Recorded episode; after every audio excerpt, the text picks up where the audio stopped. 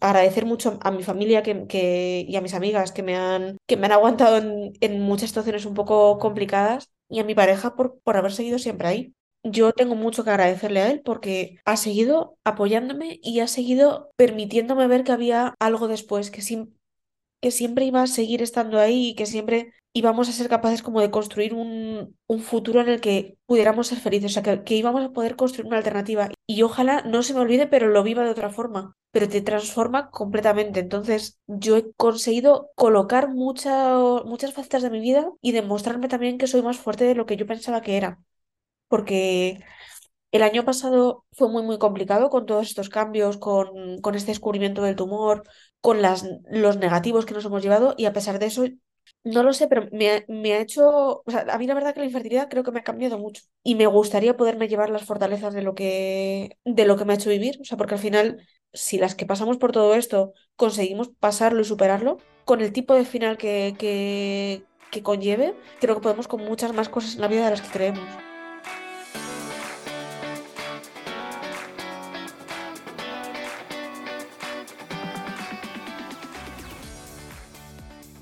Bienvenida al podcast F de Fertilidad. He creado este programa para que tú y yo podamos escuchar diferentes historias contadas en primera persona sobre las diferentes formas de crear una familia.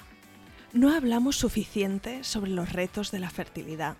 Damos por hecho que cuando estemos listas para tener hijos será fácil, pero no siempre es así. El camino puede ser largo, caro, confuso y lleno de dudas, desilusiones y dolor. Este podcast va de pérdidas gestacionales, de infertilidad, de pruebas y tratamientos de reproducción asistida, de donación de óvulos y esperma, de acogida y adopción, de crianza monoparental, de fertilidad LGBT, de la decisión de vivir sin hijos, de los costes económicos, del estrés que genera o del impacto que llega a tener en la felicidad, el bienestar o las relaciones. En definitiva, este podcast va de las formas menos tradicionales de formar una familia y cubre todas las experiencias sin filtros ni prejuicios, los finales felices, las situaciones tristes que aplastan el alma y los que aún están en el limbo. Yo soy Isa, tu anfitriona, y espero ayudarte con este programa a descubrir que no eres la única y que no estás sola. Encuéntrame en Instagram con la cuenta F de Fertilidad. Escucha el podcast F de Fertilidad en tu app de podcasting favorita y suscríbete para no perderte nada.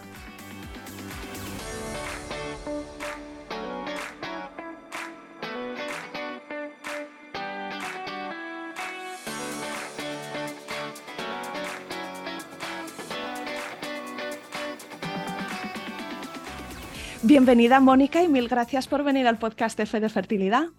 Muchas gracias a ti, Isabel. Tengo muchas ganas de, de, conocerte y de escuchar tu historia. Si te parece bien, sitúanos un poco en quién eres, cuéntanos de dónde eres, dónde vives, eh, cuál es un poco tu situación personal y profesional. Pues eh, me llamo Mónica, eh, tengo 33 años ahora mismo y vivo en Madrid.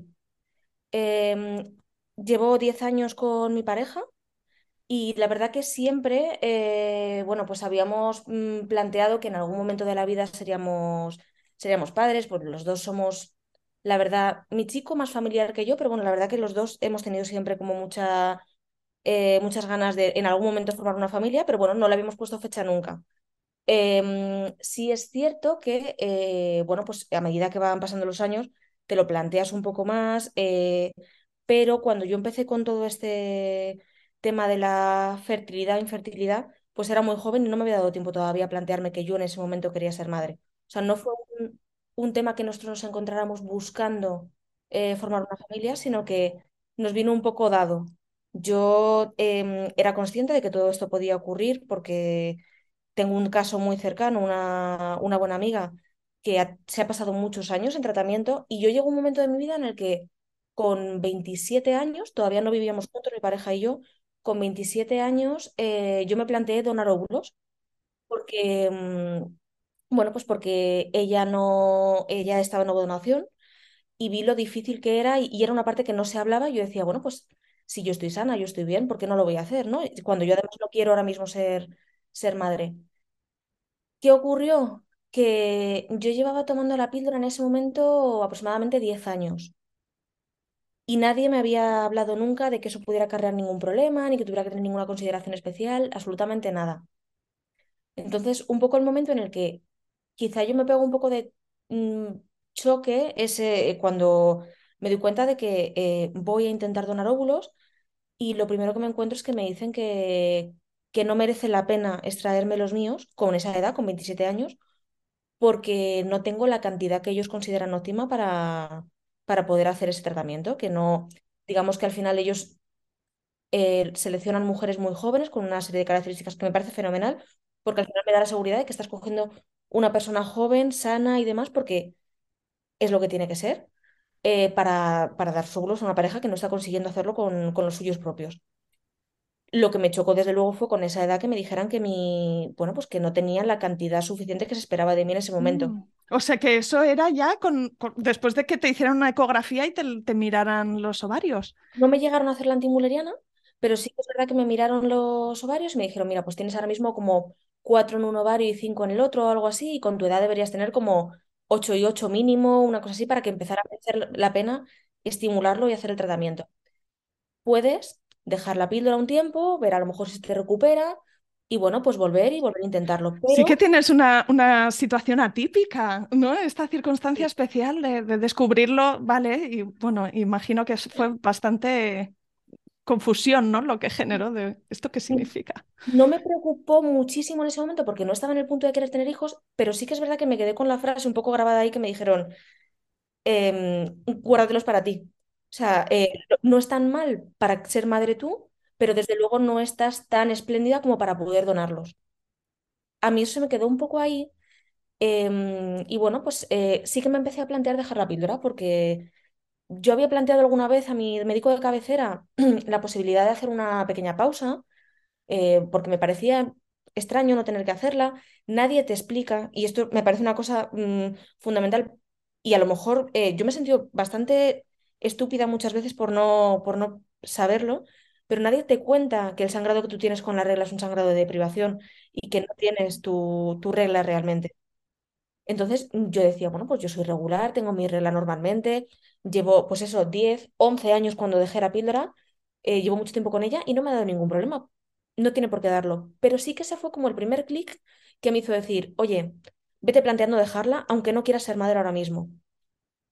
Entonces, el año siguiente, justo de eso, fue cuando nosotros nos fuimos a vivir juntos y después de mudanza, de dejar la casa un poco preparada y demás, pues ese verano fue cuando yo decidí dejar la píldora por mi, por mi cuenta.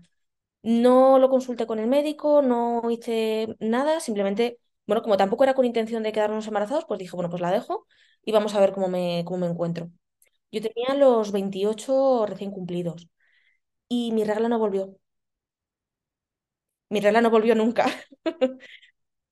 Em, yo dejé la píldora. em, mm, ya te digo, no nos planteábamos en ese momento ser padres, aunque no lo veíamos como algo muy lejano porque mi pareja tiene eh, casi ocho años más que yo. Entonces, pues bueno, pues era algo como, bueno, pues lo, lo lógico y también ahí vienes un poco condicionado por lo que tradicionalmente te han dicho que tiene que ser la vida, ¿no? Eh, que tú empiezas con una pareja, estás un tiempo, eh, te acabas yendo a vivir juntos, un par de años más tarde más o menos te casas y luego ya empiezas a tener hijos, ¿no? Sie- siempre, o será porque en mi familia, pues tanto con mis padres como con mi hermana, es un poco la, lo que yo he ido viendo, pero es como la guía normal de vida que tú piensas que debes llevar. Y llega un momento en el que todo se te da un poco la vuelta y, y piensas que, pues que a lo mejor no es tu camino, pero te cuesta un poco eh, pensar que a lo mejor contigo no funciona el mismo sistema que con los demás. Entonces, eh, bueno, pues no me, no me volvió a venir la regla y, mm, y yo fui a mi doctora de cabecera para comentarlo y demás y me dijeron, mira, el protocolo que se sigue en estos casos, porque puede ser que sea una menorrea pospíldora, es que mm, pues si pasan seis meses y no te ha venido, entonces te vienes aquí al médico de cabecera, no hace falta mandarte a ningún otro especialista, ni al endocrino, ni nada de nada, te vienes y te damos unos ciclos de progesterona. Y estos ciclos de progesterona te harán que te baje la regla y entonces podamos evaluar por qué no te estaba viniendo antes. Pero tenemos que darle como ese pequeño plus para, para ver si conseguimos que, esto ocurra. Eh, pues eh, pasaron esos seis meses, No estaba muy agobiada porque no me habían comentado que, fuera un gran problema, o sea, me habían dicho, bueno, esto puede pasar. Y como no tienes a quién preguntarle, no conoces a nadie, pero bueno, eh, tampoco la gente habla de estas cosas. Yo ahora es cuando estoy normalizándolo y, y estoy hablando sin problema, pero, pero en ese momento la verdad que la gente no habla. Pues, pues pasé por ahí y ya está. Y me dieron los tres ciclos de progesterona, uno cada mes, y no pasó nada, absolutamente nada. Siguió sin bajar no tuviste regla tampoco. nada.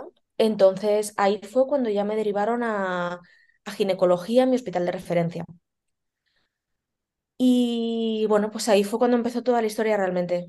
Eh, en ese momento, lo primero que yo me encuentro cuando ven en mi caso, pues al final es una respuesta bastante estándar, me da la sensación, y también con muy poca empatía, que es algo que sí que me he ido encontrando a de, a lo largo de todo el tratamiento y de todo el recorrido que llevamos, que es que los profesionales pueden ser muy buenos profesionales, pero faltan tanto tratamientos personalizados como mm, empatía por parte de, de esos ginecólogos o de esos endocrinos. eh, en cada caso, mm, me lo he ido encontrando en distintas especialidades.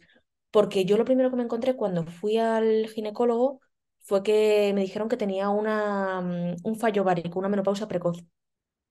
Con, pues eso, con... Ahí ya acaba de cumplir 29 años. Teníamos planes de casarnos, mi pareja me acaba de pedir que, nos casáramos. Todo eso se quedó, por supuesto, canceladísimo. Em, y me dijo que tenía una menopausia precoz porque, bueno, pues porque simplemente no tenía hormonas de ningún tipo.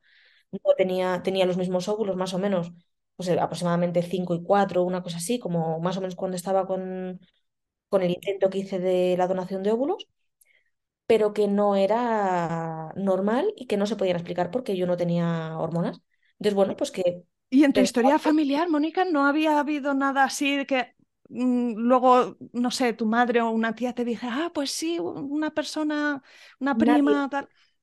nadie, no, no tengo problemas de fertilidad en ninguna otra persona de mi familia Eh, bueno, tengo una hermana, mi madre no tuvo ningún problema para tenernos a ninguna de las dos. Y luego mi hermana tiene tres hijos sanos perfectamente, que ha tenido, dos los tuvo antes de que nosotros empezáramos con todo este tema, y el tercero lo ha tenido, tiene ahora mismo dos años y medio, o sea que nada, nadie, ni ninguna amiga, más allá de este caso concretísimo que tengo de esta amiga, que es otra cosa completamente distinta, un tema de inmunología y tal, que no, no tiene nada que ver. Entonces yo no tenía referentes cerca a los que poderles eh, preguntar o en los que poderme apoyar. O sea, tú lo cuentas y aunque yo en ese momento lo compartiera con mi familia o con un par de amigas o con mi pareja, te apoyan, pero nadie sabe qué, qué viene después de ese momento. Nadie te recomienda, te aconseja. Ahora es cuando empiezo a ver, y si a mí alguien me viniera ahora, o sea, por eso yo ahora intento compartirlo, intento ser más clara. Cuando yo ahora he dicho que estoy embarazada, que en este, este- en este momento lo estoy, eh, que claro, no, no he empezado con esto al principio. Eh, Enhorabuena, no lo sabía. gracias. Bueno, a lo mejor me lo dijiste en Instagram, lo siento que No, no, si no me acordaba. no te preocupes. Eh, cuando yo ahora mismo lo, lo cuento, yo no lo hago pasar porque todo ha sido fácil y porque, bueno, pues habrá gente a la que le cuente más o le cuente menos, pero yo sí que digo que vengo de un proceso largo y que no ha sido una cosa de, de noche a la mañana porque parece que omitimos estos, estos temas y cuando a alguien de repente le pegan ese baño de realidad y le dicen, mira, te pasa esto y, no vas a poder ser madre o probablemente no puedas o te va a costar un montón, piensas que estás sola en el mundo. O sea, de repente dices, eh, se me cae todo, no sé a quién recurrir, tengo una mm, angustia vital que no, no sabes qué hacer con ella. Y yo fue lo que me encontré ahí en, en, pues ahora, hace justamente ahora cuatro años, porque no me dieron respuestas. Nadie me dijo, mira, te pasa esto y ahora lo siguiente es hacer A, B y C. Y con este A, B y C vamos a descubrir qué es lo que te pasa y entonces haremos cosas y hay casos de distinto tipo y al final podremos hacer algo contigo. No, a mí nadie nunca me dio la tranquilidad de Seguro que al final lo consigues, que sé que no te pueden dar certezas absolutas y menos en medicina, pero yo me he encontrado muchas veces preguntando, oye, ¿y casos como el mío tenéis más? Y nadie me ha contestado porque, bueno, pues no debe ser la mayoría, no es un caso mm, a lo mejor de, de día a día, pero, pero ahora sí que sé que hay. Entonces, em, yo me encontré con que me empezaron a hacer una serie de pruebas muy, muy estándar. em, me derivaron desde ahí a ginecología funcional Y ginecología funcional me dijo que lo que tenía era un hipogonadismo hipogonadotropo, es decir, que tenía una ausencia completa de hormonas femeninas. eh, que yo no, no podía menstruar porque es que no tenía estrógenos absolutamente nada y probablemente llevara muchos años sin ellos. Entonces, que como no había estrógenos, no había eh, función ovárica y bueno, pues nada podía avanzar, no, no podía tener, al final unas hormonas dependen de otras y era imposible que, que tuviera un ciclo completo. No- nos has dicho la- el, el término, ¿no? Y, y es que está casi en trabalenguas. Sí. Luego, mucho tiempo después, cuando por fin he contactado con especialistas muy buenos y aunque no ha sido la clave de la recuperación, sí que ha sido parte de- del, del entender que tenía que haber una recuperación. Eh, di, por ejemplo, con Chusa Sanz, la recomiendo a cualquiera que se encuentre en un caso parecido al mío, a pesar de que finalmente no haya sido exactamente lo que a mí me ocurría, pero el que alguien te hable en términos un poco más normales de una menorrea hipotalámica, de que pueda haber estresores que no permitan que tu cuerpo funcione, eh, y, y sobre todo que le den la importancia al ciclo, o sea, que, que yo lo que me encontré un poco fue en la disyuntiva de si quieres ser madre, entonces seguimos, te hacemos más pruebas y te tratamos, pero si no quieres ser madre, ahora mismo tú estás sin tu regla y no vamos, y, ya está, y te damos el alta y, y te vas a tu casa y no hacemos nada. Para mí era como, entonces me estás tratando únicamente con el destino de ser madre. Yo, yo no soy nada por mí misma. O sea, a mí no me estás mirando, porque no es sano que una persona esté, eh, que una mujer no tenga la regla. Entonces, em, creo que profesionales de ese tipo, que miran todo con un abordaje un poco más completo y que, y que al final te dan otra visión distinta a la, a la que pueda tener un ginecólogo que lleva 30 años viendo casos estándar, eh, me parece súper, súper importante porque te, te ponen el foco en ti y en que primero estés bien tú y en encontrar las causas de, de por qué algo no está yendo como debería. No lo sé, yo, yo hasta llegar a ese punto, la verdad que, que lo que hemos pasado no, no se lo recomiendo, no se lo, no lo querría para nadie. Bueno, pues sí que tienes un, un camino largo, ¿no? El que has recorrido. Em, claro, dices que no tenías hormonas de ningún tipo, estrógenos. Supongo que, bueno, si, si estabas ovulando, debe haber otra hormona, ¿no? Que, que, que, hay, que es la que es responsable de, de que los folículos evolucionen, ¿no? Porque algo sí que estaba ocurriendo en tus ovarios. Nada, yo, yo no ovulaba, o sea, los, los óvulos estaban ahí, pero estaban como en reposo, dormidos. No, no había, de hecho, es eso, yo pasaban los meses y a mí no me venía la regla, no tenía ningún tipo de síntoma premenstrual, no tenía nada, y esos folículos se quedaban ahí, dormidos, parados, sin, sin crecer. Como al final como en reposo, ¿no? Porque todos los meses ovulas y hay, hay un folículo que sí que crece y los demás se quedan como están y bueno, luego se desechan y demás. Pues los míos no avanzaban, se quedaban todos ahí parados. O No sea que en este no tiempo seguramente fuiste a- a- al hospital, a la clínica, a consultas de médicos un montón de veces, te harían diferentes tipos de pruebas. El problema fue que a mí, eh, viendo eso, una vez que ya le pusieron nombre y dijeron que bueno, que lo que pasaba no era un fallo ovárico, que fue como el primer gran susto, em, lo que me dijeron fue que no tenía esas hormonas y no podían hacer que avanzaran esos óvulos, Mm, em, pues me empezaron a hacer pruebas, pero pruebas estándar. O sea, a mí, por ejemplo, me hicieron la, la famosa histerosalpingografía Sí. para ver la permeabilidad de las trompas y yo decía, ¿Esto para qué? ¿para qué? Si es que en mi caso es que si no hay eh, Sí, ovulación, si no hay menstruación, empecemos a buscar ahí. qué, qué absurdo que me tengas que hacer esto, ¿no? O sea, Mm, vale, ok, hazme una antimuleriana, que es verdad que no me daba una antimuleriana muy alta, pero me asustaron un poco al principio con eso y, y luego cuando he, he avanzado, la verdad que no era, o sea, tenía un valor la primera vez que me hicieron creo que de unos 65 que es verdad que no se correspondía con mi edad, pero estaba bien, era una, era una con la que podían trabajar. De hecho, cuando luego ya hemos empezado con tratamientos, he respondido y, he respondido incluso con una hiperestimulación. O sea, que, que, mm, que quizá a lo mejor yo lo que eché en falta, pero claro, no lo podía saber en ese momento, es que realmente miraran el foco de lo que a mí me estaba ocurriendo, porque no era un, un- un caso que lo entiendo, que a lo mejor no tienen métodos para, para poderlo hacer, pero no, no me hagas pruebas que en mi caso no tiene sentido. O, por ejemplo, cuando ya empezaron a mirar a mi pareja, porque por supuesto con ellos empiezan mucho más tarde, y lo entiendo porque no, nosotros no llevábamos un recorrido de llevar dos años intentándolo sin quedarnos, porque no podíamos quedarnos.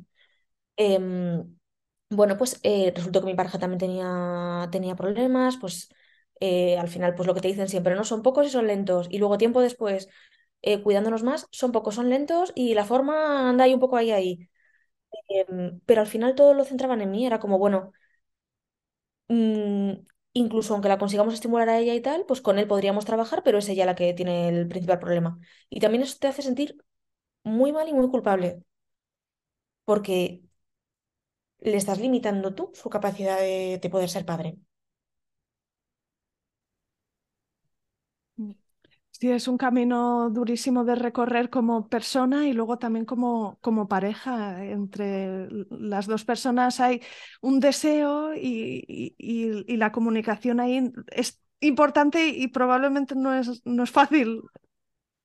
Sí, es, es complicado porque al final cada uno ve lo suyo, intentas posicionarte en el sitio de la otra persona y yo, vamos, eh, he tenido muchísima suerte con mi pareja porque creo que no, creo que no todo el mundo lo hubiera aguantado, no hubiera, no hubiera seguido, porque en cierto modo la infertilidad te hace parar tu vida. Habrá gente que a lo mejor no lo vive así, pero, pero yo en mi caso sí lo viví así, me hizo pues bloquear muchos planes, bloquear muchos proyectos de vida, eh, mantener durante mucho tiempo un trabajo en el que yo ya sabía que no estaba, que no, e- que no era feliz, que no era el sitio en el que yo quería formar una familia, si finalmente lo conseguíamos, pero siempre era como, no voy a cambiar ahora, que, que ya saben lo que hay que van a, pues que si tengo que asistir al médico, pues van a entenderlo de otra forma. No voy a empezar en otro sitio y quedarme embarazada enseguida o tener que pedir permiso para, para una cita o, o si me encuentro mal porque me están haciendo un tratamiento, pues tener que poner una excusa. Y, y también porque muchas veces, porque tampoco te plantean desde el principio cómo de largo va a ser el camino. Nadie te dice, mira, pues mira, esto pueden ser tres años como pueden ser diez eh, nosotros empezamos y cuando, yo me acuerdo cuando nos preguntaron por primera vez, oye, ¿queréis ir adelante? ¿Queréis, queréis empezar y tal? Con esta duda de si sigues adelante, te, tratamos, si no sigues adelante, directamente te vas a tu casa y no te miramos por qué te, te está ocurriendo esto. Yo me acuerdo que me agobié mucho porque para mí no era mi momento todavía de ser madre. Yo no, no había, claro, yo me, me, me vino un poco dado, yo no había decidido ser madre y lo estaba intentando y no podía, ¿no? Y yo pensaba que iba a ser una cosa muy rápida. Yo decía, bueno, pues si me están diciendo esto en junio, pues, y me están diciendo que vamos a empezar con el tratamiento en septiembre, pues ojos, que lo mismo el verano que viene. Y, y- fíjate las cosas que tengo en el trabajo y las cosas que tengo en general, planes que tienes en ese momento abiertos. eh, ostras, yo estoy preparada para ser madre ahora mismo. Y nadie te dice, pues que han pasado cuatro años y es ahora cuando, cuando estoy en ese punto porque no, no lo sabes, no, no, no, te cuentan, falta muchísima información para los pacientes y, y al final te tratan como un número. Y fíjate que yo he hecho mis tratamientos en, todos en la sanidad pública, he hecho algunas pruebas en, en clínica privada y sí, hay una diferencia en el trato, pero aún así me parece que sigue faltando mucha información y, y mucha conciencia de, de por dónde está pasando la pareja que, que está en ese punto de, de no saber, de, tener mucho miedo, de, de mucha inseguridad con, si acabará consiguiendo algo tan, tan vital y tan fundamental que, puede ser para mucha gente como formar una familia. Sí, sí. Sí, hay mucho paternalismo en la profesión de la medicina en el sentido de que es como, como ese modelo antiguo de, de- crianza donde a los niños se les trataba como que no entendían nada, ¿no? Y, y- y- y entonces es como, co- como que, que lo normal es que no te lo expliquen, que no haya una conversación donde se sientan todas las partes y se miran las diferentes opciones, diciendo en algunos puntos, mira, aquí tenemos un montón de incógnitas, hay mucho que no se sabe, la ciencia está avanzando también, o sea, no es hacer un ejercicio de expresar que tienen todas las respuestas y tampoco decir no tengo ninguna, ¿no? Pero sí darte las posibilidades y hacerte parte de las decisiones, eh, totalmente. tratarte como un adulto. sí, porque de hecho una cosa que yo he dicho muchas veces y, y que me he sentido bastante mal con ello es que yo he sentido que como que he dado mi cuerpo a la ciencia, porque en cierto modo es como como no sé, no me cuentas cuál es el siguiente paso y en función de lo que pase en la siguiente prueba, si va bien hacemos esto, si va mal hacemos esto otro, cuáles son los siguientes caminos, yo lo que sentía era como que yo iba a la siguiente cita y me ponían el tratamiento que fuera y entonces ellos decían, Experimentaban "Ah, contigo. claro, o sea, yo, yo estaba dando mi cuerpo y, a- y todo era un que sí, que sí, que sí, haced lo que queráis, continuamos porque al final mi objetivo es el mismo y supuestamente vamos en el mismo camino todos. Entonces, mm, yo no he tomado decisiones. Entonces, o sea, la única decisión que yo he podido tomar y no la he tomado en ningún momento es la de parar. Es decir, mira, no quiero que sigan eh, probando conmigo, no quiero que sigan eh, tratándome y tratándome de esta forma, pero no lo he hecho porque al final el objetivo sigue siendo el que, el que es. Entonces, ¿qué ocurrió? Que eh, después de ver que todas las pruebas estaban bien, que lo único que, lo único que, entre comillas, que ocurría era que no tenía la regla, pues eh, deciden pasarnos directamente a, a fecundación in vitro. Descartan el tema de la, mm, de la inseminación artificial, por una parte porque, pues porque no tenían medido cuánta medicación me iban a tener que dar o, cuánta no, entonces querían maximizar el, el posible resultado y luego por otra parte porque no lo recomendaban con las condiciones que en ese momento tenía mi, mi pareja en cuanto al seminograma que le hicieron.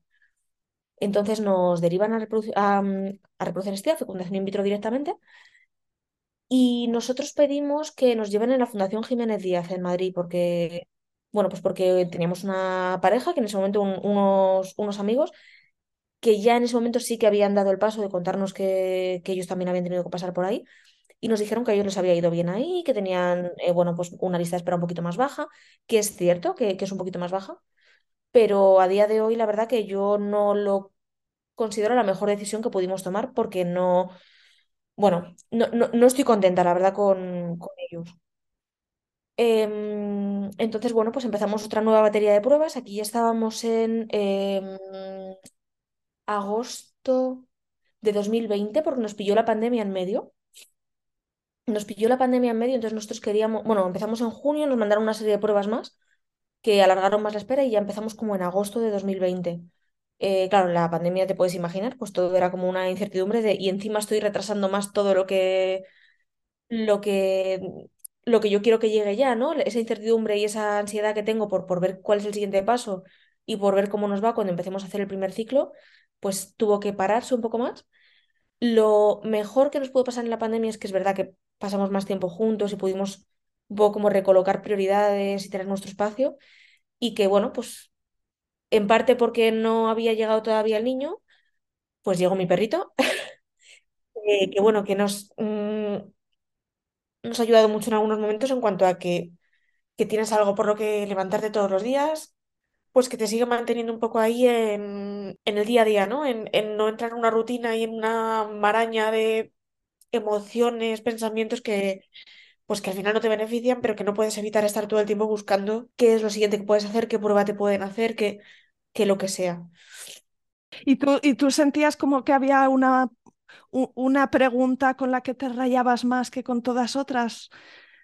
Al final para mí era el no ser capaz de imaginar cómo sería la vida si no lo conseguíamos. O sea, es como que había un, y lo ha habido todo el tiempo, ¿eh? Como un gran vacío ahí de decir, mi pareja sí que, él es como más, más espiritual en ese sentido, más, más relajado, aunque es un tema que le importaba muchísimo, pero él siempre me ha mantenido ahí como diciendo, oye, que si no lo conseguimos, encontraremos la forma de, de tener nuestro camino y de ser felices igualmente. Y yo lo escuchaba y sabía que, que él tenía toda la voluntad de que fuera así, pero a mí me ha costado mucho, mucho pensar que, que eso era una opción válida.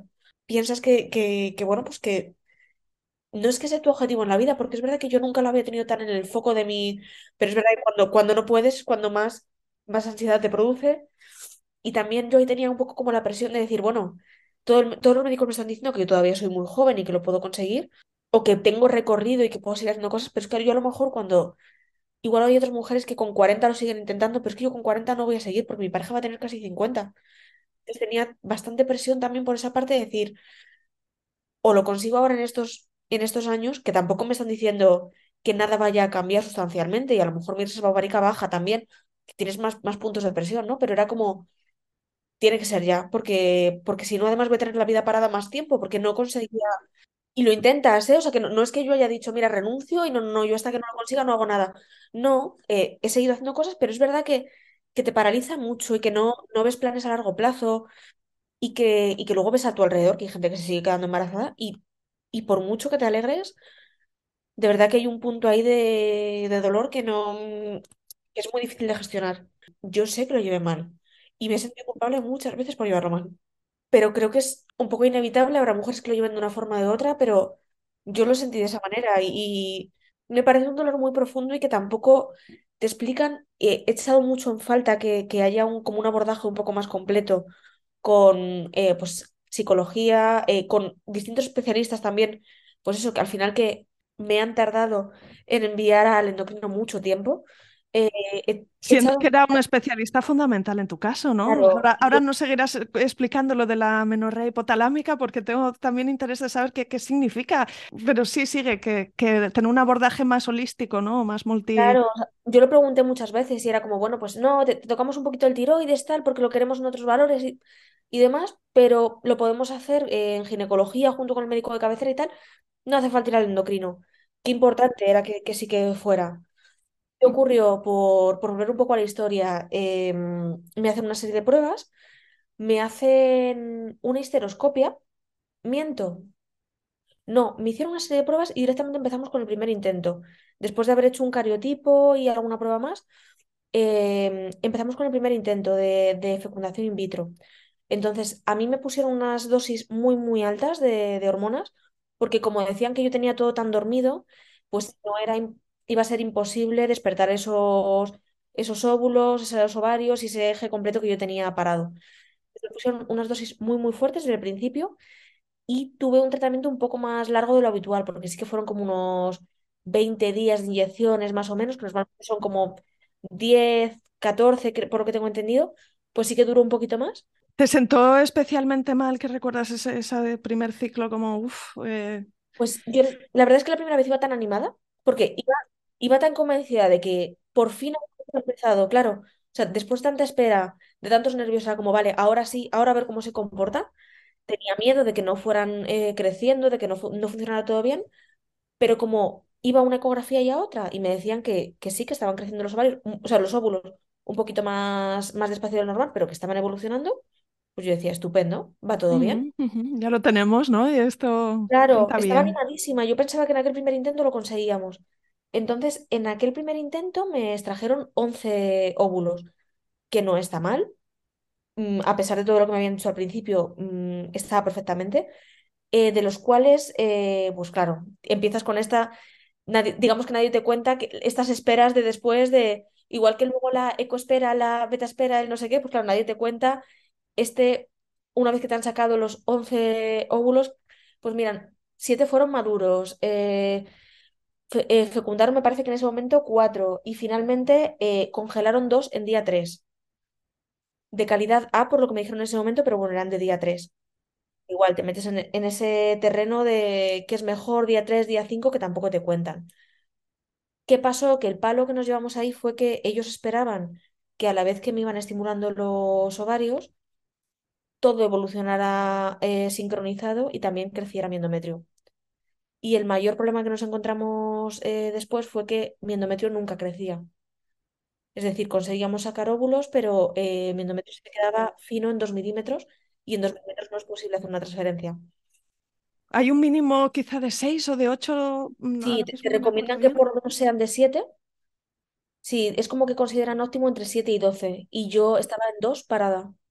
No, no pasaba nada ahí. Entonces, bueno, pues tuvieron que congelarlos y claro, lo que me dijeron, de hecho, ahí recuerdo y, y fue una de las cosas que, que a mí me, me dolió mucho durante los tratamientos, que es que el médico que nos vio después de, de estar con, o sea, de hacer esa primera em, extracción, eh, directamente nos dijo que, bueno, que con el problema que yo tenía en el endometrio, que no crecía, pues que mi opción tenía que ser un vientre de alquiler porque, bueno, pues porque es que mi endometrio estaba atrófico y no crecía y no podían hacer nada. Entonces, bueno, pues eh, intentaron estimularlo con, con estrógenos, con unos, eh, una vez que ya me vino la regla, la, la regla que ahí sí, por supuesto, la regla de después de esa estimulación artificial de los, de los óvulos, de los ovarios, em, me, me pusieron una, una medicación muy fuerte con estrógenos tanto en pastillas como en, como en crema, en, en las muñecas, para intentar que creciera el, endometrio. Y como el endometrio no crecía, eh, lo que me hicieron fue una histeroscopia para intentar evaluar si había algún problema de adherencias o de algún tipo de, de tema en el endometrio. Recuerdo esa prueba como la peor que me han hecho en, en todo el tratamiento de reproducción asistida y es parte de por lo que no sé cómo lo tratan en otros hospitales, pero me parece que es, sé de otras personas que se lo han tenido que hacer en, el mismo hospital que yo, me parece una prueba inhumana. Completamente despierta, da igual que te pongas a, pegar gritos porque lo consideran algo normal, es una prueba que no debería dolerte, no, no tiene por qué haber ningún problema. Y conozco más casos, de verdad que no es que yo tenga una tolerancia especialmente baja al dolor, ni mucho menos, pero conozco más casos en los que lo han hecho de la misma forma y da igual que tú estés gritando en medio de la, de la prueba, que te lo siguen haciendo igual, para realmente en mi caso no encontrar nada, de hecho no consiguieron ni siquiera coger muestra suficiente como para poder evaluar si le pasaba algo, ¿no? Dijeron que todo lo que habían llegado a poder ver era normal. Em, pero la recuerdo muy mal, primero por eso, por, por lo desagradable de la prueba y lo, y lo doloroso, y segundo porque de nuevo vuelven a no considerar las peculiaridades de cada caso y a mí me hicieron pasar las dos veces que me la han hecho, luego tiempo, bastante tiempo después me volvieron a hacer otra esteroscopia, eh, te hacen pasar por un test de embarazo justo antes. Entonces, cuando tú vienes de lo que vienes, estás diciendo que no tienes la regla, que es que es imposible que te quedes embarazada. Y de hecho, te vuelven a hacer cada vez en cada consulta, tanto en la prueba como en, en todas las consultas sucesivas que yo he pasado con distintos ginecólogos, porque cada vez te veo un especialista distinto, em, me han hecho contar de nuevo mi historia. Todo el mundo se extraña de que, de que le cuentes eso, en lugar de, oye, espérate, antes de que pases a consulta, me miro un poco tu histórico y ya está, y luego no te hago volver a sentir como un bicho raro. Em, no me hagas pasar por un test de embarazo cuando estoy en un tratamiento de fertilidad y, estás viendo que lo que ocurre es que es completamente imposible que me quede embarazada por mi cuenta. Em, no sé, me, parecen pasos un poco innecesarios y- y que dificultan mucho la paz mental de las, de las pacientes. Eh, bueno, pues vieron que todo estaba normal, entonces siguieron, siguieron estimulando y tras eh, varios meses, con mucha medicación, finalmente eh, conseguimos un endometrio de 7 milímetros. Como 7 milímetros es el mínimo que ellos consideran, pues nos, nos llevaron a transferencia y nos transfirieron esos dos embriones de día 3 calidad A. Y la verdad que nosotros muy animados pensando que, que esta era la buena y que todo iba a ir bien. Y no fue. Simplemente llegamos a una... Es... He pasado por dos betas negativas más, pero la verdad que no recuerdo ninguna tan dolorosa como esta. Porque es la primera, no sabes a qué te enfrentas, piensas que va a ser más fácil, que ya has llegado hasta ahí porque ya tienes mucho recorrido. Y que te la has ganado ya el sí, ¿no? Que, que- que con todo lo que has pasado ya tienes las papeletas de que, de que sea que sí, que no puede ser tan cruel el, el, el universo, la vida. es verdad que tienes momentos durante todo el, durante todo el proceso de infertilidad en los que piensas, y no, no es, no es tampoco cierto, ¿no? Pero ¿por qué personas a las que no les ha costado nada son capaces de quedarse mm, las veces que sea necesario y a la primera y sin ningún problema, y yo no tengo esa oportunidad por lo menos una vez de, que algo sea, de que un- una pequeña parte del proceso sea fácil. Eh, bueno, pues no lo es. No, no funciona así, no lo es. Y a mí también me parece que una de las cosas más jodidas es que si, si, ti- si- o sea, si, si naces, imagínate, con una miocardiopatía y tienes un problema en el corazón, pues no, vas al médico y, y- y tiene que, requiere quizá un- un- intervenciones, pruebas, pero que no nos afecta nuestra identidad, no nos sentimos que, de- en el fondo, sí tienes un órgano que no está funcionando bien, pero no sientes que estás roto, no hay esta asociación tan fuerte.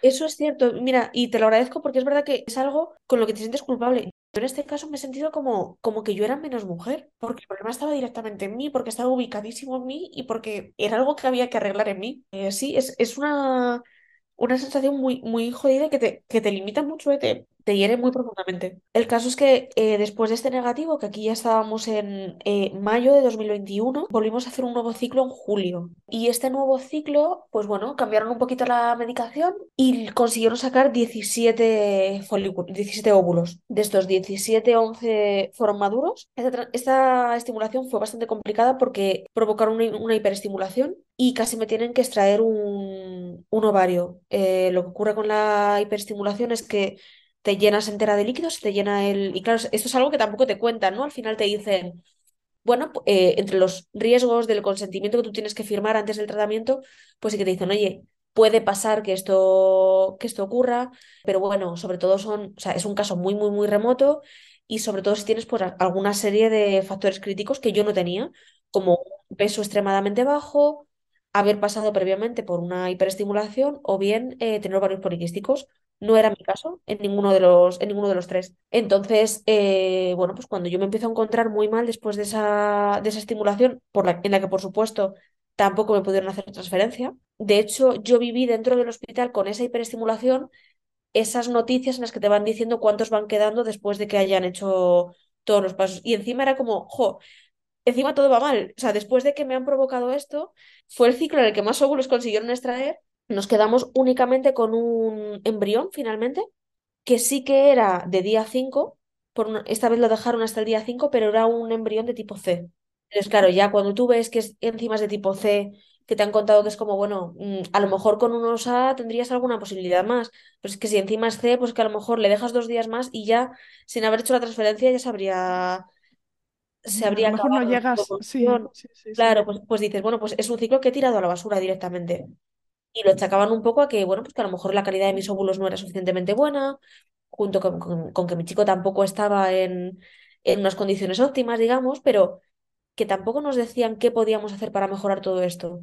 Y en medio de todo eso, pues claro, yo estoy con esa hiperestimulación que, bueno, pues al final todo el, el útero y, y alrededor de los ovarios te- y los propios ovarios te llena de líquido y eso puede provocar, en el peor de los casos, que uno de los ovarios o los dos se, se den la vuelta sobre sí mismos y con la propia trompa, se estrangulen. Y nadie te lo cuenta. Entonces, claro, yo hubo uno de los días en el hospital que, bueno, entrando, saliendo, porque tampoco me dejaban ingresada, hubo una noche que sí que me dejaron ingresada, empecé con un dolor muy fuerte, nunca me ha dolido nada tanto y, y bueno, y me dijeron que me tenían que operar porque la única solución es abrir y ver si el ovario se se está estrangulando para intentar darle la vuelta o para extirparlo, pero que no hay más, más remedio. No me llegaron a operar porque la verdad que me estaban ya preparando para quirófano y remitió un poquitín el dolor y tuvieron ahí como un poco de mm, expectación, sí, para ver cómo evolucionaba. Se fue calmando y no llegaron a tener lo que hacer, pero estuvieron a punto y la verdad que fue un susto bastante, bastante grande. Me hicieron la transferencia un tiempo después de este, de este embrión y por supuesto pues fue una nueva beta negativa y ya habíamos consumido pues, los dos de los tres ciclos que te da la sanidad pública. Y en febrero del año pasado, febrero de 2022, yo ya estaba como, mira, necesito arrancar con mi vida y, y, dejar de estar parada por todo este tema y estaba en mitad de un cambio de, trabajo, abandonando un poco toda esa seguridad que me daba el, llevar tiempo donde estaba y con, en, en el que conocían mi situación personal y demás. Y en mitad de todo ese cambio, pues me hice esa tercera estimulación y última que te ofrecía el sistema público. Y bueno, pues esta estimulación fue un poco más normal quizá que las otras dos, pero tampoco un funcionamiento fuera de lo normal, mucho mejor. Eh, me extrajeron once 11 óvulos de nuevo, de los cuales fueron 5 maduros, y pudieron congelar en día 5 dos de calidad B. A día de hoy, uno de esos dos embriones todavía está congelado, esperando por si algún día queremos volver, que, que bueno, ahí, ahí está. Em, yo me cambié de trabajo y bueno, pues me lancé a la piscina y dije, mira, que tenga que ser lo que sea. Eh, yo soy una persona súper, súper estructurada, necesito tener las cosas muy, muy colocadas, seguir unos pasos. mm, mm, lo que te decía un poco antes con la familia, ¿no? Con el cómo, cómo tiene que evolucionar todo y cuáles son los pasos que yo pensaba que tenía que dar para... Y el año pasado la verdad que a mí me cambió todo un poco en muy buena parte por, por el tema de la fertilidad y decidí pues que si tenía que ser que fueras, tenía que ser el sitio, iban a aceptar igualmente que yo estuviera embarazada si todo iba bien. Y mm, hice una transferencia justo antes de un cambio de, de trabajo, ya en el mes de abril. Me hicieron la primera transferencia de ese, de ese embrión, siempre igual con endometrios que pues el, en- el endometrio más, eh, más grueso que llegaron a conseguir fue de 8 milímetros y medio, una cosa así, o sea, nunca Todo conseguimos muy nada peleado, cada uno de los y pasos. con muchísima medicación, o sea, siempre fue un proceso muy medicalizado, tanto para conseguir que, que el endometrio creciera, como una vez que ya me hacían la transferencia, yo tenía que seguir pues, con la progesterona que está todo el mundo, o sea, que, que estamos siempre en tratamiento de fertilidad, más esos chutes fuertes de, de estrógenos, tanto en pastillas como en crema, un montón de medicación, bueno, control de tiroides, o sea, te- tenía que tener como muchas, muchas cosas siempre al mismo tiempo para llegar siempre a betas negativas. Y por supuesto, esta de nuevo fue una beta negativa el, día en el que yo cumplía treinta y dos Sí, el día en el que yo cumplía 32 fue mi tercera beta negativa. Y era, bueno, pues nos quedaba el último embrión de la, de la seguridad social. en medio que pasó que yo había hecho em, varias visitas a especialistas que, pues, que había intentado hacer que complementaran un poco lo que yo no estaba consiguiendo en, en la pública, ¿no? Eh, que yo veía a lo mejor, pues, en, en... Quizá no debes mirar tanto a veces y yo no le recomiendo a todo el mundo que, que esté 100% metido ahí, pero al final es inevitable que como no te cuentan más o no tienes casos alrededor, tú busques experiencias cercanas parecidas a la tuya, ¿no? Entonces yo exploraba pues en Instagram el tema, bueno, fue ahí cuando te conocí también a ti, cuando empecé a escuchar tu podcast, empiezas a escuchar experiencias y dices, mira, no me conformo tampoco con todo lo que me están diciendo, ¿no? O sea que fui a ver pues un par de clínicas privadas y lo que me sorprende ahora, y más viendo luego mi, mi historia, es que ninguna de ellas tampoco buscaran el, el motivo por el que no tenía mi regla y yo no tenía, porque yo pensaba, hay muchas mujeres en proceso de, de fertilidad que tienen que enfrentarse a esto, pero que aparte del, del tratamiento por el que pasan y cada, cada nueva estimulación y cada nueva transferencia, ellas tienen su oportunidad más o menos, mejor o peor, mes a mes de poderlo llegar a intentar. La sabrá que no la tengan porque directamente pues, eh, esté descartado, porque tengan un- el, fallo que tengan, pero no fallo suyo, por supuesto, sino que tengan el problema que se encuentre cada una. Pero que yo en mi caso me sentía como muy limitada porque yo no tenía la oportunidad de cada mes poder llegar a intentar nada. Porque no, yo, salvo que me, me hicieran una estimulación, yo, yo no tenía, se me agotaban las posibilidades. Entonces sí que eché en falta que incluso yendo luego a clínicas privadas buscaran ese origen. Y sí que me hicieron algunas pruebas complementarias, como el síndrome de X frágil, todo me dio bien, eh, nuevas antimulerianas. Llegó un momento en el que yo me hice también eh, por mi cuenta un test ERA de receptividad endometrial, porque yo lo que decía es, vale, no conseguimos embriones de muy buena calidad, no conseguimos mucha cantidad de embriones, porque al final, por la cali- por lo que sea, por el motivo que sea, no llegan a buen puerto muchos. Pero al final me están llegando a hacer transferencias y nunca se quedan con nosotros no es que sea cruel porque no, no es en contra de nadie, pero yo sí que pensaba a veces, pues que si por lo menos alguna vez hubiera llegado a, a implantarse y se hubiera quedado con nosotros, aunque luego hubiera llegado un aborto, que no deseo un aborto, vamos, ni muchísimo menos, pues por lo menos sabría que existe la posibilidad de que se lleguen a enganchar, de que, podamos conseguir un embarazo evolucionario. Pero es que yo siempre daba nega- betas negativas bajísimas, nunca pasaba nada. Era como darme contra una pared, era como otra vez no, y, y no sé si en algún momento esto cambiará. Entonces eh, me hicieron este tesera y salió que tenía un endometrio receptivo, que eso también nos dio como mucha energía. Eh, sí que había como un decalaje en la progesterona como de 12 horas. Tenía, me recomendaban que en nuevas transferencias eh, me empezaran a suministrar la progesterona como con 12 horas más de esos 5 días que te recomiendan para un blastocisto. Pero, pero estaba todo bien. O sea, todas las pruebas, la verdad que todas las pruebas que me han hecho todo el tiempo estaban bien. Y bueno, pues luego dependía un poco de la clínica, pues nos recomendaban, mira, pues si vinieras con nosotros para evitar transferencias un poco eh, infructíferas, eh, te recomendaríamos hacerles siempre eh, DGP antes, porque a lo mejor lo que te está pasando es que tengan muy mala calidad o cualquier... Pero ya está, no, no iban más allá y no nos decían... Y fue ya cuando yo estaba en este nuevo trabajo, después de la última beta negativa, cuando dije, mira, yo no estoy conforme con que no estén buscando qué es lo que está ocurriendo y, mm, y quiero ver qué pasa con mi, con mi ciclo porque nadie me está explicando nada. Y se juntó con que además eh, la doctora que me vio, la, por una vez, la ginecóloga que me vio para justo en la siguiente cita después de la última negativa, em, en lugar de meternos directamente en el proceso de espera para poner ese último embrión que nos quedaba congelado, nos dijo, oye, me gustaría hacerte pruebas complementarias para ver qué está pasando. ¿Qué pasa? Que cuando me dijo eso las pruebas que ella me pensaba hacer, la mayor parte yo ya las tenía hechas porque las llevaba del privado. Pues mira, yo he hecho un cariotipo porque se lo mandaron a mi pareja y nos supuso una espera, por si acaso me lo mandabais a mí, yo ya me lo hice también. Em, me he hecho este tesera, tengo el X frágil, tengo todas las trombofilias. em, vio que estaba todo más o menos bien y me derivó inmunología. Porque dijo, bueno, pues a lo mejor es un problema de que no se quedan por este motivo, lo que sea. Tampoco ella estaba buscando el origen del, de mi regla, pero oye, te, te derivamos a ver qué, qué podemos encontrar. Entonces, en este punto, eh, bueno, también tengo que decir en medio, que es, algo que, muchas veces he pensado escuchando tu podcast y, viendo, y viendo todos los procesos, que nos volvemos un poco locas cuando estamos buscando porque no sabes qué tienes que buscar, porque en realidad, si en, si en el sistema, si en, las clínicas o si en el hospital te llevarán como de una forma un poco más holística, quizá no te verías tú en la obligación de buscar especialistas alternativos de, muchas ramas, pero es cierto que en este tiempo nosotros habíamos estado eh, pues en fisioterapia del suelo pélvico para ver si podíamos estimular eh, el flujo sanguíneo hacia el útero. Mm, no tengo nada malo que decir, pero bueno, que en mi caso no fue lo más, lo más efectivo, pero, pero porque no era eso simplemente. Pero bueno, me, me llevé otras Vas cosas. tocando todos los palos, no vaya a ser que alguno sea ¿no? el que, el que influye, el que propicia, porque es, es como una combinación de factores y quizá esta tecla la toco y, y- y la cosa fluye de otra manera. todo el mundo te Vas un recomienda, poco a ciegas.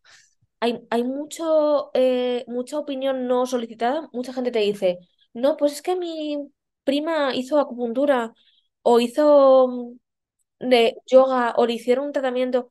Muchos profesionales eh, que creo que se aprovechan mucho de la, de la desesperación o de la falta de información que tenemos.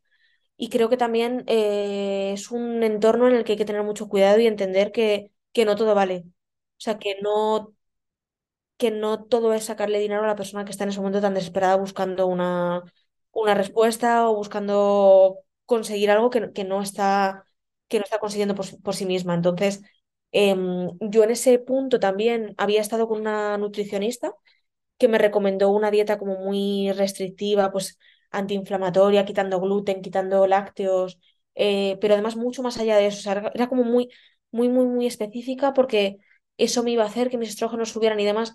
Bueno, eh, era una locura de, dieta que yo jamás recomendaría a nadie. Hay especialistas que, que creo que sí que eh, aportan y otros que no. Y yo me, me fui tropezando también con este tipo de piedras en el camino que también te desgastan más.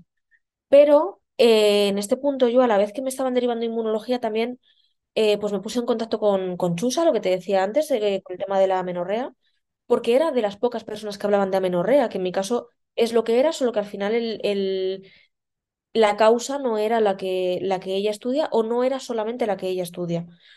Eh, yo es verdad que soy una persona muy ansiosa y me cuadraba mucho todo lo que ella me comentaba, porque ella lo que al final lo que se basa es en que la amenorrea hipotalámica, o sea, que no haya un eje hipotalámico funcional que te esté permitiendo que haya una serie de hormonas, que pues al final los estrógenos que permitan que después se desencadene eh, FSH, LH y demás, como para que haya una evolución completa y demás, em, pues que tienen mucho que ver con los estresores porque al final si tú estás en un eh, nivel de estrés constante muy alto, mm, el cuerpo prioriza el darle energía a otras funciones. Entonces, sí que a mí me, me cuadró mucho, eh, porque al final creo que ha podido ser un combo de varias cosas, eh, porque, bueno, pues me, dio como una serie de pautas para poder eh, relajarme a nivel de estresores físicos, de estresores alimentarios me puso una dieta como muy alta en, en- al final en, en grasas y nutrientes, o sea, como para que el cuerpo al final se sintiera en calma. O sea, al final un poco la esencia es que el cuerpo pueda estar en, en paz completamente para, para poder hacer sus funciones de forma normal y que al cabo de un tiempo pueda acabar eh, reaccionando. ¿Qué ocurrió? Que yo esto creo que es muy efectivo, pero en mi caso se eh, vio un poco complementado o diluido con que cuando yo tuve esta cita con inmunología, em, me vieron una serie de parámetros para ver si todo estaba bien, historial familiar. Eh, es la mejor especialista que me he encontrado, o sea, y eh, a ella sí se la recomendaría a, cualquier persona que esté pasando por un proceso de infertilidad, que es, es una doctora de la Fundación Jiménez Díaz, Carolina Guzmán se ha tomado todas las molestias del mundo en, mirar mi caso a fondo e incluso ahora que finalmente mi tema no es eh, algo que tenga que ver con inmunología, sigue haciéndome un seguimiento muy, muy constante. Es la persona que, que realmente me da un poco de, ese apoyo de, de, mm, de ver que sí que hay casos parecidos, aunque no sean exactamente su especialidad. Ocurrió que ella, por fin, viendo que todo estaba bien, fue la que me derivó a, al endocrino. Sí que se tardó, ¿eh? Sí, no lo habían hecho en todo el tiempo en el que estuve en, en reproducción asistida, no lo habían hecho en ginecología y ella me derivó al, al endocrino. Y me derivó al endocrino buscando algo muy concreto que ella pensaba que, que yo podía tener y que es lo que tenía. Cuando me derivó al endocrino, me, me mandaron eh, unas analíticas y demás y una resonancia de la hipófisis. algo que nunca nadie había tenido en cuenta y cuando yo ahora veo todo, eh, entre, o sea, tú te pones a buscar causas por las que una mujer puede no tener la regla y te sale un listado con cosas que, que bueno, pues que tienes que ir descartando. Que yo sé, que no la haya tenido nunca porque no tenga los órganos sexuales desarrollados, que tenga una serie de problemas que habían ido descartando en su momento, pero no habían llegado hasta ahí, se habían puesto a estimularme directamente. ¿Qué ocurre? Que cuando me hacen esta resonancia, eso ya fue en el mes de octubre pasado, me hacen esta resonancia y se encuentran con que tengo un pequeño tumor en la hipófisis. Un pequeño tumor que piensan, pues que mínimo lleva ahí desde que yo dejé la píldora y no me vino la regla. O sea, mínimo, mínimo lleva desde verano de 2018, pero muy probablemente lleve más tiempo. Y esos tumores hay veces que producen hormonas por sí mismo y me hubiera podido dar algún síntoma.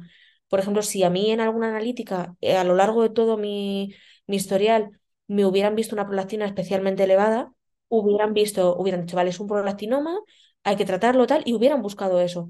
Pero yo tenía unos niveles mínimos todo el tiempo porque no tenía hormonas directamente.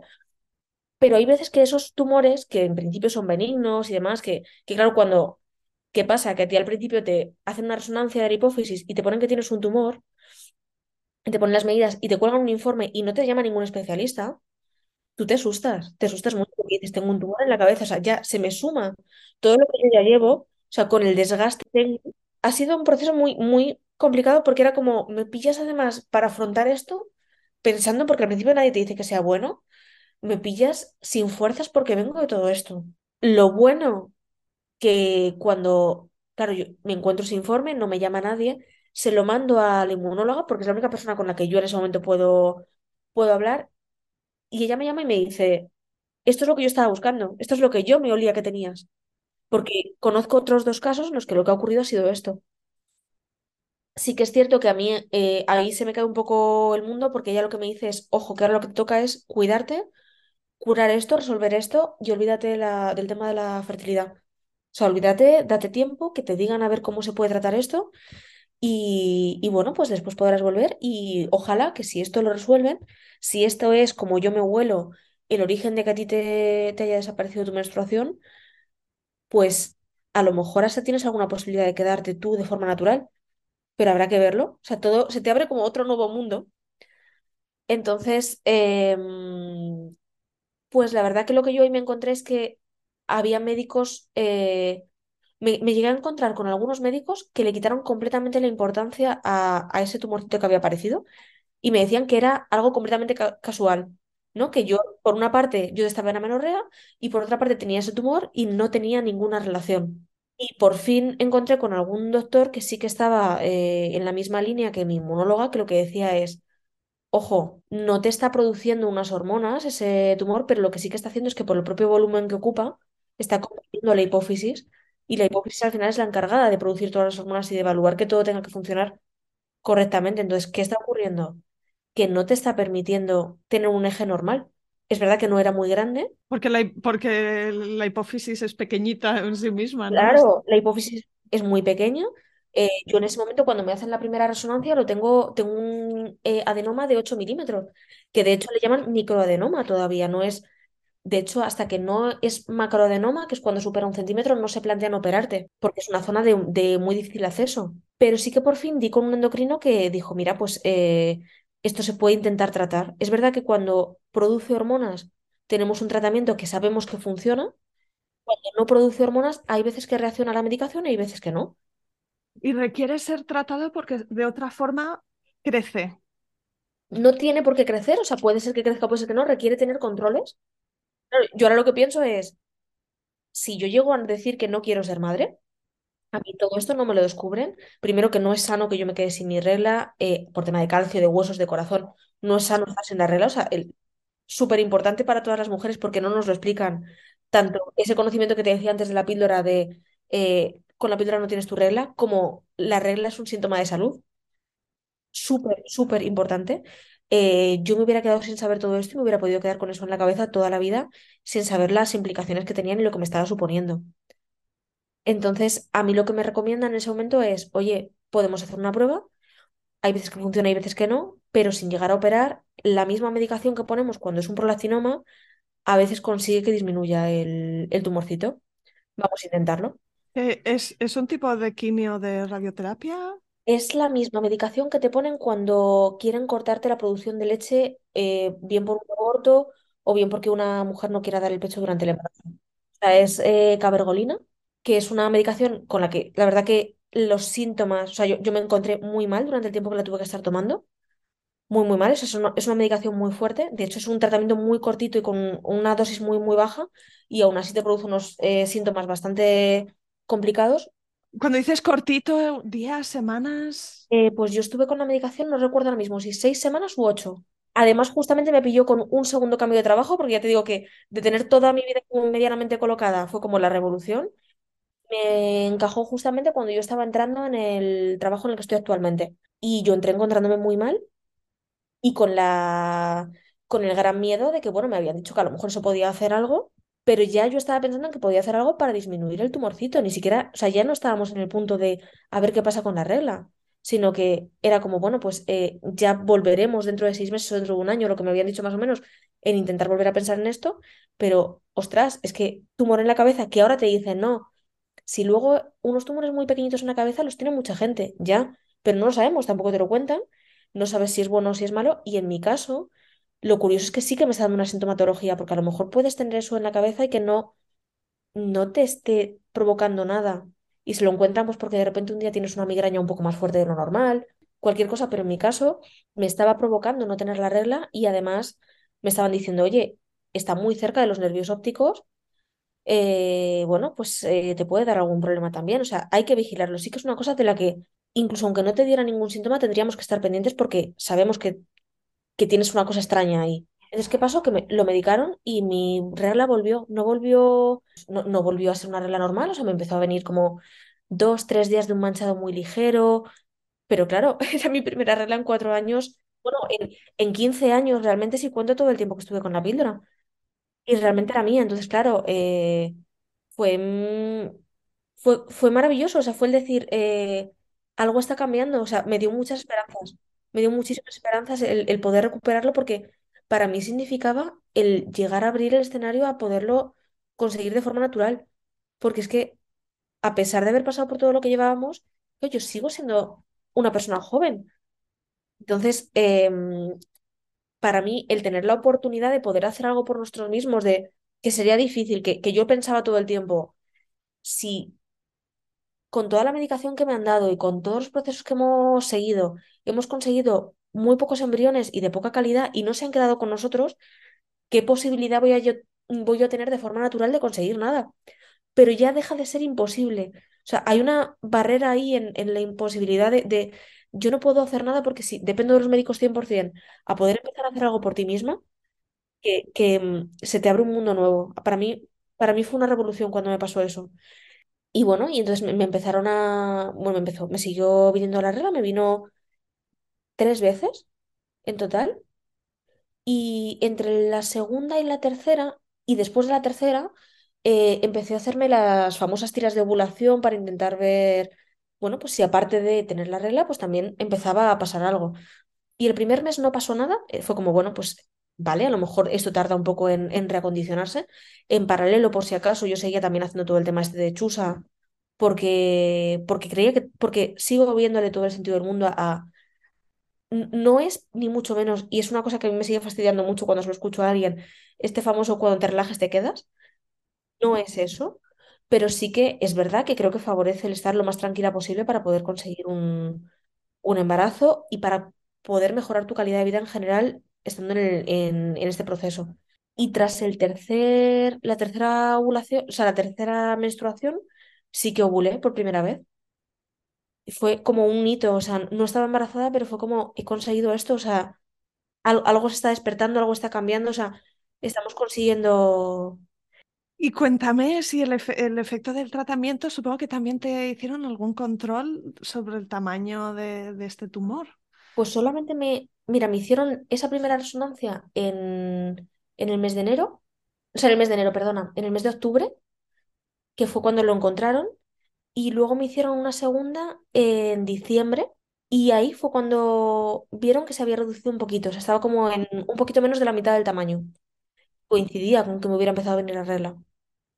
y 10 días después de esa resonancia nos enteramos de que estábamos embarazados, de forma natural. O sea, después de todo lo que llevábamos, eh, yo cuando vi que había ovulado en ese, en esa tercera menstruación, dije, bueno, a ver, esto mm, va a ser imposible, o sea, no, no cuento con ello, pero bueno, eh, bueno, pero, pero por lo menos ahora realmente no es imposible la palabra. Ahora va a ser muy difícil, pero por lo menos tenemos una pequeña oportunidad de que, de que ocurra. No contaba con ello, ni mucho menos. De hecho, fíjate que me hice esa resonancia y ya estaba embarazada y no lo sabía, y, no te recomiendan hacértela, ¿no? Pero, pero claro, es que no- en ningún momento, claro, estaba embarazada de una semana. No me podía plantear que, que, que hubiera ido bien. Y bueno, pues ahora mismo, a día de hoy, estoy embarazada de 24 semanas eh, y todo está avanzando, muchas gracias, y todo está avanzando bien. O sea, de hecho, me están haciendo más revisiones de lo normal porque vengo de lo que vengo, pero es que no hemos tenido ningún problema durante todo el embarazo. O sea, todo está, no estoy medicada. Después de todo, todo lo que yo llevaba encima cuando cada vez que me hacían una transferencia, ahora mismo sí que me recomendaron al principio del todo, em, a pesar de que había ido bien, porque ya me había, yo me hice mi test positivo sin haber estado con ninguna medicación de nada, eh, me, me dijeron que me, me pusiera por lo menos la semana 12 los óvulos de progesterona para suplementar un poquito, porque en una analítica hacía tiempo me había dado un valor un poco bajo. Y bueno, y luego el tema este de la vitamina D y demás que te, que te recomiendan cuando estás, pero, pero nada muy específico de reproducción asistida, porque todo el proceso ha sido normal, no he tenido que estar con estrógenos, no he tenido, bueno, y llevo pues desde la semana 12 sin, sin la, la alargué un poquito más, pero bueno, dejé la progesterona y todo ha seguido yendo bien, los controles todo bien. Em, es que ni en los mejores, vamos, ni en nuestros mejores sueños hubiera podido ir como está yendo ahora mismo. Que todo, o sea, todo evoluciona como tiene que ir y, me he tirado, la verdad que te contacté un poco más tarde porque, porque para mí era como si fuera, vale, ahora por lo menos ya hemos dado un paso más, ya hemos conseguido esto, pero yo he tardado mucho en pensar que realmente esto iba a ser llegar hasta el final y que fuéramos a ser padres. He tirado mucho, o sea, unos cuantos meses pensando que, que en algún momento, pues eso llegaría a su fin y por lo menos ya habríamos ganado un paso que podríamos utilizar para siguientes intentos, pero sin creerme que realmente podría ir bien. Todo este proceso te genera muchísimo miedo. Te, te, A ilusionarte y luego sí, decepcionarte. te genera mucha desconfianza sobre las capacidades de tu propio cuerpo porque, porque deja de ser algo tuyo y empieza a ser un enemigo. O sea, yo me, yo me he sentido como muy disociada en ese sentido entre lo que yo quería o lo que yo sentía, lo que yo necesitaba con lo que mi cuerpo me estaba dando. Ese proceso un poco de, de hacer las paces y de, y de confiar en él y de darle las gracias y tal, es ahora cuando estoy pudiendo hacerlo. Porque, porque ahora mismo me está, está respondiendo como tiene que hacerlo y como, como se supone que debería haber hecho hace mucho tiempo y no, y no, no podía. No era su culpa, pero no podía. No, no he empezado diciéndotelo al principio, pero bueno, ahora mismo somos mi pareja y yo, nuestro perrito, y dentro de, pues dentro de unos meses también nuestro, nuestro bebé, que, que será un niño. Mm, enhorabuena. Wow, qué, buscado y qué peleado y qué camino tan largo has hecho. Y desde luego tienes un- una historia típica. Yo no la había escuchado antes, una situación como la tuya, y, lo que has tenido que avanzar a ciegas ha, sido durísimo. Ha sido complicado, o sea, es verdad que, hay historias tremendas y no es ni mejor ni peor esta que otras, pero es verdad que hasta que no te metes dentro de todo este mundo, es que no puedes llegar a imaginarte lo que, lo que hay y lo, y lo difícil que se hace. Lo que te supone porque no es un tema que tú lleves de forma aislada con, con el resto de facetas de tu vida. Te condiciona completamente en todo y te, y te cambia. O sea, yo, nosotros a veces lo hablamos y, y es como que, vale, hemos llegado a esto, pero, pero tenemos todavía muchas cosas que sanar y muchas cosas que, mucho tiempo perdido que recuperar. Y, y también aprendes mucho, ¿eh? Aprendes mucho de ti, aprendes mucho de, de lo que es importante en tu vida y lo que no, de las personas que, que realmente están contigo, de las que tú también te aíslas, necesitas que, que pues simplemente que estén contigo, que te, que te apoyen o que puedan entender que a lo mejor tú hay veces que no quieras estar con la gente, ¿no? Que no, que no quieras ir a un evento en el que vas a estar rodeado de niños, por ejemplo, o, o mm, en determinadas situaciones que, que para ti en ese momento pues no son algo que puedas tolerar. Y, y en cuanto luego a las relaciones de pareja también, ¿no? Que, que cada uno lo tiene que vivir de una forma y que hay que saber respetar cómo lo vive uno, cómo lo vive el otro. Sí que yo haría un poco hincapié en en que a pesar de todo eso, se intente seguir cada uno con su vida, porque, porque yo he tardado cuatro o cinco años y habrá mujeres que, que tarden diez o que no lo consigan o que lo consigan enseguida, pero, pero paralizamos la vida y al final empieza a ser como el foco de nuestro universo y es muy fácil decirlo ahora que yo ya lo he conseguido porque creo que si volviera a pasar por ahí lo viviría parecido, pero no igual tampoco. O sea, por una parte, colocarlo todo en la importancia que tiene, centrarte en las cosas buenas que, que sigues teniendo en tu vida, que no te defina, porque al final eh, es un problema que, que, que haces de él tu vida entera.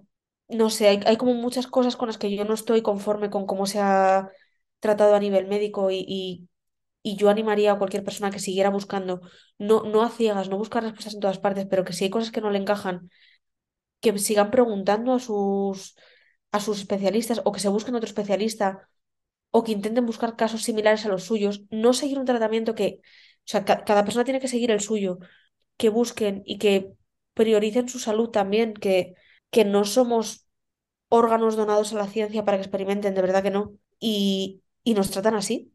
Hay muchas cosas que creo que no están bien montadas en el sistema para que, para que podamos llevar un tratamiento a buen término. Y luego, lo último que sí que me gustaría es, eh, bueno, pues agradecer mucho a mi familia que, que- y a mis amigas que me han, que me han aguantado en, en muchas situaciones un poco complicadas, a mis sobrinos incluso, porque con todo esto, pues al final te, te aíslas mucho y, y yo estos últimos años no he podido disfrutar de ellos como me hubiera gustado por no poder estar tan cerca.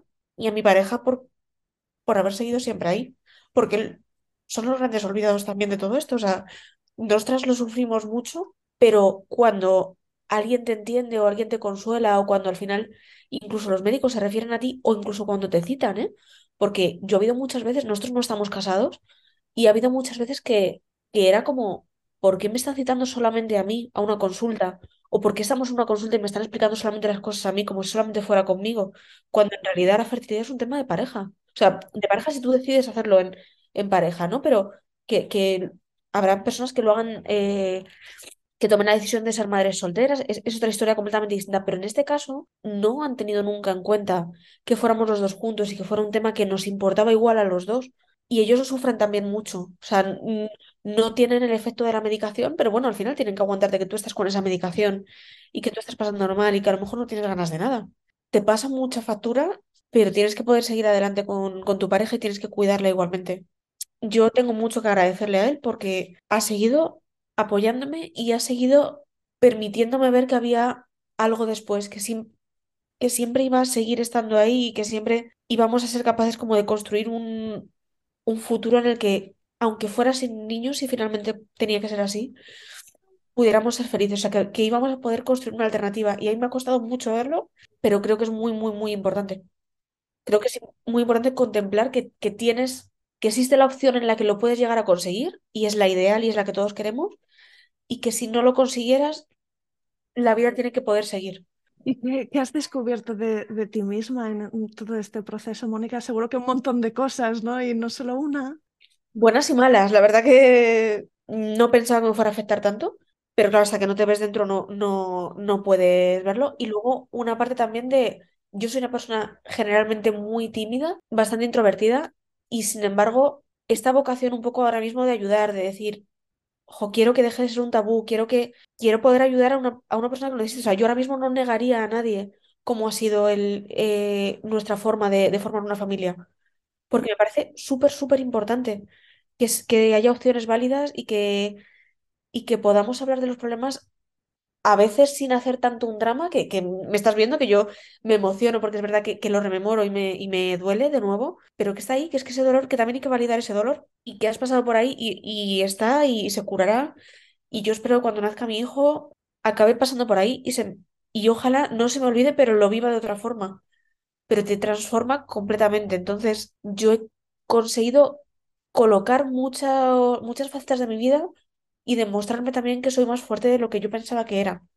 Porque el año pasado fue muy, muy complicado con todos estos cambios, con, con este descubrimiento del tumor, con las, los negativos que nos hemos llevado y a pesar de eso conseguí cambiarme de trabajo un par de veces, aprender cosas nuevas, afrontarlas, hacerme a, a entornos distintos, poderme abrir a personas en, en esos nuevos ámbitos laborales y personales, a pesar de tener una, una faceta personal que me, que me estaba limitando tanto en ese momento. No lo sé, pero me ha, me ha hecho, o sea, a mí la verdad que la infertilidad creo que me ha cambiado mucho personalmente. Y, y me gustaría poderme llevar las fortalezas de lo que, de lo que me ha hecho vivir. O sea, porque al final, si las que pasamos por todo esto conseguimos pasarlo y superarlo, con el tipo de final que, que, que conlleve, creo que podemos con muchas más cosas en la vida de las que creemos. No de la forma que me hubiera gustado quizás, o sea, a lo mejor lo, hubiera podido comprobar de otra forma y me fastidia mucho tener la sensación de haber perdido, en cierto modo, eh, varios años de mi vida porque, porque te focalizas ahí y por mucho que no pares de hacer otras cosas y que no te quedes todo el día metida bajo la cama, eh, parada, paras todo, pero, pero creo que me tengo que centrar ahora mismo en, en lo bueno que me llevo. Y, bueno, y por supuesto mi hijo, que a lo mejor eh, si no nos hubiéramos empeñado tanto y no hubiéramos ido buscando tanto, pues nos hubiéramos rendido porque muchas veces durante todo el proceso te surge al ver que, al verte que lo estás pasando tan mal, mi, mi pareja me, me lo dijo muchas veces y yo me negaba un poco, pero sí que nos, nos llegamos a plantear en algunos momentos el hacer una pausa. O sea, pensábamos, si no funciona el último ciclo de, de la sanidad pública, antes de meternos a la privada, aunque ya teníamos una clínica elegida y ya lo tienes todo previsto, eh, haremos una pequeña pausa. Nos recolocaremos, nos, a lo mejor incluso nos casaremos, que lo hemos ido posponiendo. Quedó completamente diluido y ahora pensamos, bueno, pues ahora que ya va todo bien, pues a lo mejor ahora nos lo plantearíamos, ¿no? Pero, pero claro, al final es que te cambia todo tanto que pierdes la ilusión por muchas cosas. Te llegas a plantear el hacer algunas pausas en el tratamiento, pero en mi caso, por lo menos, a mí, a mí personalmente me podía tanto la ansiedad de, de a ver si es el siguiente, a ver si lo consigo, a ver si eh, te pasas todo el tiempo pensando, a ver si el año que viene ya, y no planificas a la larga nada. O sea, no coges un viaje porque dices, es que igual para entonces estoy embarazada. O igual es que para entonces estoy en otra estimulación y tengo que ir al médico cada dos días.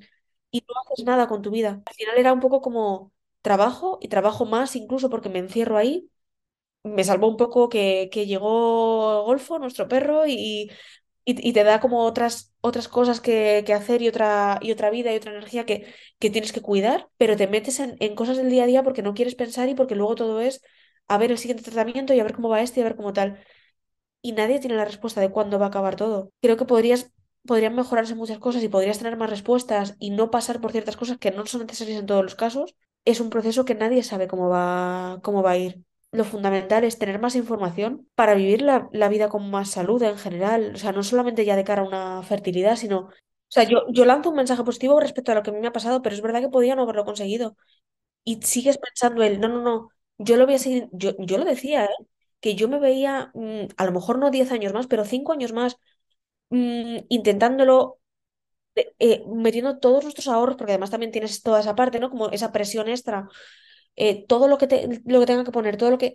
No, no tengo más expectativas en mi vida que conseguir esto. Y cuando ya consiga esto, ya, ya haré el resto de cosas. Y pausas todo, porque todo, todo tu universo se centra en, en ser madre. Estoy segura de que para mí va a ser el centro de mi universo, por supuesto, o sea, y es, y es lo que quiero que sea. Y, y, pero claro, somos más cosas a la vez.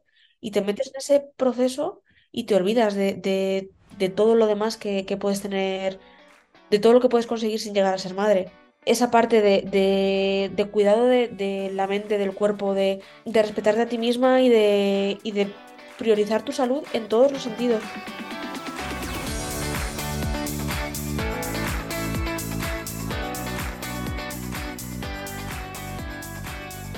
Aquí acaba este episodio. Si te ha gustado, quiero pedirte tu ayuda. Ayúdame a dar visibilidad a historias como la de hoy. Recomiéndale a alguien el podcast F de Fertilidad. Ayúdame con esta misión de arrojar luz sobre experiencias reales para que más personas encuentren y escuchen este programa. No dejes de escribirme un mensaje directo en Instagram. Mi cuenta es F de Fertilidad y me encantará saber de ti. Cuídate mucho, nos vemos la semana que viene.